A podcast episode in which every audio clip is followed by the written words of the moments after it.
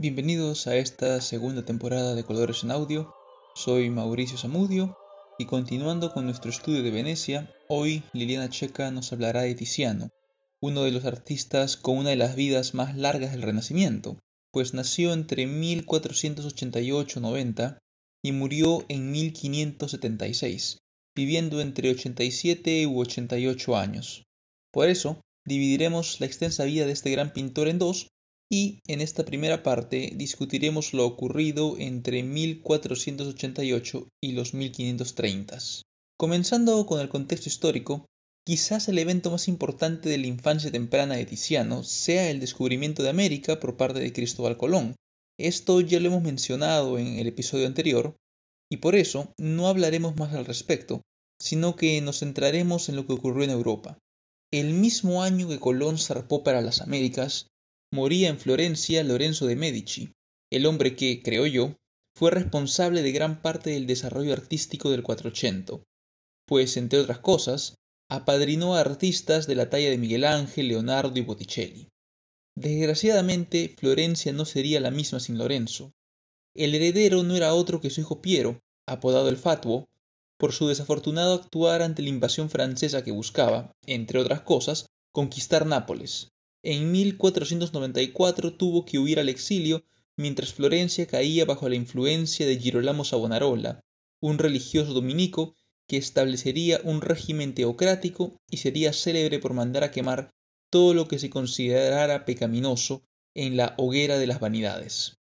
Es necesario aclarar que Savonarola gozaba de apoyo popular. Es más, antes de ostentar el poder, predicaba en Florencia, llenando Santa María del Fiore, la catedral de la ciudad, y nunca mintió acerca de lo que pensaba hacer si llegaba a tener poder.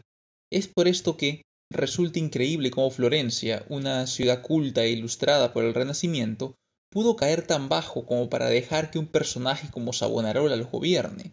Afortunadamente esto duró poco, pues en 1498 el pueblo se hartó de sus supuestas visiones y ahorcó al religioso dominico para luego quemar sus restos y esparcir sus cenizas en el Arno. Como hemos dicho, la expulsión de Piero de Florencia fue consecuencia de ceder ante los franceses, quienes buscaban, entre otras cosas, conquistar Nápoles. Pues bien, los franceses no eran los únicos que deseaban intervenir en asuntos italianos. Tiempo después, Carlos V del Sacro Imperio, y primero de España, también se entrometería en la península itálica. Las guerras favorecieron al emperador, quien en batallas como las de Bicoca en 1522 y Pavía en 1525 derrotaría contundentemente a los franceses. Se cuenta que, en Bicoca, murieron 3.000 soldados mercenarios suizos que peleaban para Francia, mientras que de parte de las tropas del emperador, comandadas por Próspero Colonna, no murió ni un solo soldado. Otros recuentos de la batalla hablan de una sola muerte, un soldado español que murió a raíz de recibir la patada de una mula. De esta victoria quedaría el uso de la palabra bicoca en español para describir algo extremadamente fácil. Mientras tanto, en Pavía, los franceses tratarían de forzar la rendición de la ciudad, confiados en su superioridad numérica. Sin embargo, Carlos V mandaría refuerzos que llegarían a tiempo, y las tropas francesas terminarían entre dos frentes. La batalla acabaría con Francisco I de Francia huyendo del campo de batalla solo para ser apresado en la huida por tres soldados españoles. El rey sería llevado al Alcázar de los Austrias, el actual Palacio Real de Madrid, donde firmaría un tratado renunciando al milanesado, Nápoles, Flandes, Artois y Borgoña. Se cuenta que en estas negociaciones Carlos V hablaría por primera vez en español. Una vez liberado, Francisco I se aliaría con el papado en contra de España y el Sacro Imperio, esto motivaría el saqueo de Roma en 1527 por parte de las tropas de Carlos V. Queda en la historia la heroica defensa de la Guardia Suiza que permitió que el Papa Clemente VII escapara hacia el Castelo San Angelo. Otros sucesos de esta primera parte de los 1500 también involucran a España. Es imposible no hablar de la expansión en las Américas, donde Hernán Cortés conquistaría el imperio azteca en 1520 y Francisco Pizarro el imperio incaico en 1532. Sin embargo, el mayor enemigo de Carlos V no fue militar, sino religioso. Se trataba de Martín Lutero, el monje que inició la reforma y que el emperador tuvo en sus manos durante la dieta de Worms. Algunos le insistieron que acabara con Lutero al negarse éste a retractarse, pero Carlos le había prometido salvoconducto, y, fiel a su palabra, le permitió marcharse. Es pues en este mundo de guerras y conflictos religiosos que Tiziano viviría la primera parte de su vida. Ahora, Liliana Checa nos hablará un poco acerca de la carrera artística de este gran pintor. Buenas tardes, queridos oyentes de Colores en Audio. Soy Liliana Checa y como les ha anunciado Mauricio, hoy les hablaré de uno de los artistas más trascendentes, no solo de la escuela veneciana, sino de todos los tiempos, Tiziano Vecellio di Gregorio. Conocido por su nombre de pila, Tiziano, nace en Pie Dedicadore hacia 1489, aunque su fecha de nacimiento es bastante incierta. Se le considera como el principal artista veneciano del Cinquecento. Llega a ser no solo pintor oficial de la República de Venecia, sino es también el primer pintor veneciano con un alcance y reconocimiento internacional en vida que no tiene precedentes. A los 10 años de edad se traslada de su natal Pieve di en las Dolomitas, a Venecia al lado de su hermano, iniciándose en el taller del mosaiquista Sebastiano Zuccato. Posteriormente continúa su formación en el estudio Gentile Bellini y de ahí se muda al de Giovanni, hermano de Gentile. De Gentile aprende los principios del retrato, que se convertirá en uno de los temas mejor logrados por Tiziano, capaz de captar la profundidad psicológica y el estatus social de sus personajes.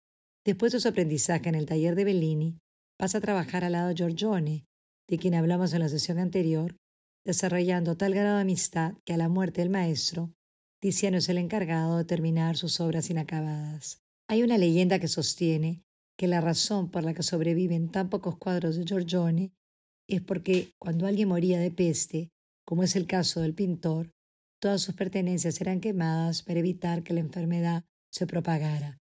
Tiziano logra rescatar algunos de sus cuadros, entre los cuales está La Venus dormida, a la que aludimos en la sesión anterior. Entre uno de esos cuadros, iniciado por Giorgione y terminado por Tiziano, está uno denominado Concierto Campestre, pintado alrededor de 1508. En un ambiente bucólico, dos cortesanas desnudas con la tonalidad de los colores tierra de la escuela veneciana, atienden a dos músicos.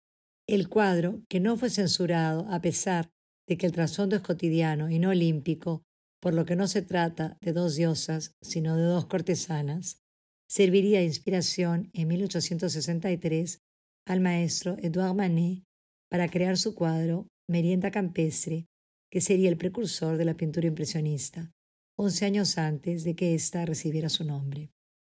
Se dice que por influencia de Giorgione, Tiziano adopta elementos a los que irá dándoles su propio sello personal, como la pincelada suelta, la suavidad en las transiciones del color, el misterio en los elementos de composición y uso de la perspectiva. Tiziano es, sin duda, el protagonista del periodo más espléndido de la pintura veneciana. A través de la evolución de su obra es posible seguir su trayectoria. Su primer encargo data del año 1508. Se trata de los frescos de la fachada del Fondaco de Tedeschi, perdidos en la actualidad debido a una mala conservación. También, de esta etapa temprana, son unos frescos que realiza en la cercana Padua. A la muerte de Giovanni Bellini en 1516, se consagra como pintor oficial de la República. Liberado ya del estilo de Giorgione, desarrolla un estilo personal, sin dejar de lado la sensualidad y el colorido de la escuela veneciana. Después de este periodo hace tres pinturas para la Cámara de Alabastro de Alfonso d'Este, duque de Ferrara, la ofrenda de Venus, la Bacanal y Baco y Ariadna, consideradas sus mejores obras mitológicas de esa época. Las bacanales eran consideradas por la mitología como las fiestas en honor a Baco. Se trataba de ritos orgiásticos basados en la aspiración al éxtasis y en la búsqueda del delirio místico. Las ceremonias debían ser siempre nocturnas y consistían en la realización de danzas violentas acompañadas por flautas, carreras alrededor de los montes y persecuciones de animales salvajes que más tarde se comían crudos. El lienzo de Tiziano presenta precisamente el tema mitológico expuesto anteriormente. Se recrea la llegada de Baco a la isla de Andros, por cuyos ríos corre vino en lugar de agua. Se trata de un cuadro bastante optimista, pues muestra un paisaje rodeado de árboles, un cielo celeste intenso, un mar azul de aguas inmóviles por el cual se desliza una barca. Además, los personajes son hombres y mujeres, niños, que ríen, beben, hablan, se acarician y duermen. A la derecha del cuadro aparece Ariadna durmiendo, desnuda y blanca. Es la hija del rey Minos de Creta y de la reina Pasifae. Cuando el héroe Teseo llega a Creta a dar muerte al Minotauro, Ariadna se enamora de él y le da el hilo gracias al cual Teseo logra salir del laberinto. Teseo se lleva a Ariadna consigo, pero según la leyenda más común, la abandona dormida en la isla de Najos. Ahí la encuentra Dionisio y la convierte en su esposa. Como regalo de bodas le da una corona de oro fabricada por Hefesto, el dios orfebre, que más tarde sería convertida en la constelación la corona boreal. El cuadro presenta un excelente uso de los colores y del movimiento. Las tonalidades venecianas, azules y burdeos le dan mayor intensidad y dramatismo. A través de esta obra profana, realizada para el duque Ferrara, Tiziano logra liberarse de las concepciones idealizadas de Giorgione y crear un arte más sensual y realista. Su fuente de inspiración será frecuentemente el clasicismo griego. La mitología será inagotable para Tiziano y la bacanal particularmente le permite dar rienda suelta a su creatividad. La calidez de su paleta se apaga en 1530. Sus cuadros se vuelven más sombríos, los colores oscuros sustituyen a los tonos rojizos de su obra anterior. Sin embargo, su fama sigue creciendo y la demanda por su obra es cada vez mayor. En 1533 hace un retrato de Carlos V, que gusta tanto al emperador que el artista es nombrado pintor de cámara y caballero del Toisón de Oro, honor sin precedentes para un pintor. A lo largo de su vida, Tiziano es convocado por distintos gobernantes y su fama y prestigio le permiten llevar una vida lujosa como lo había hecho Rafael. Pero estos temas serán ya materia en nuestro próximo episodio. Nos despedimos hasta la siguiente sesión de Colores en Audio.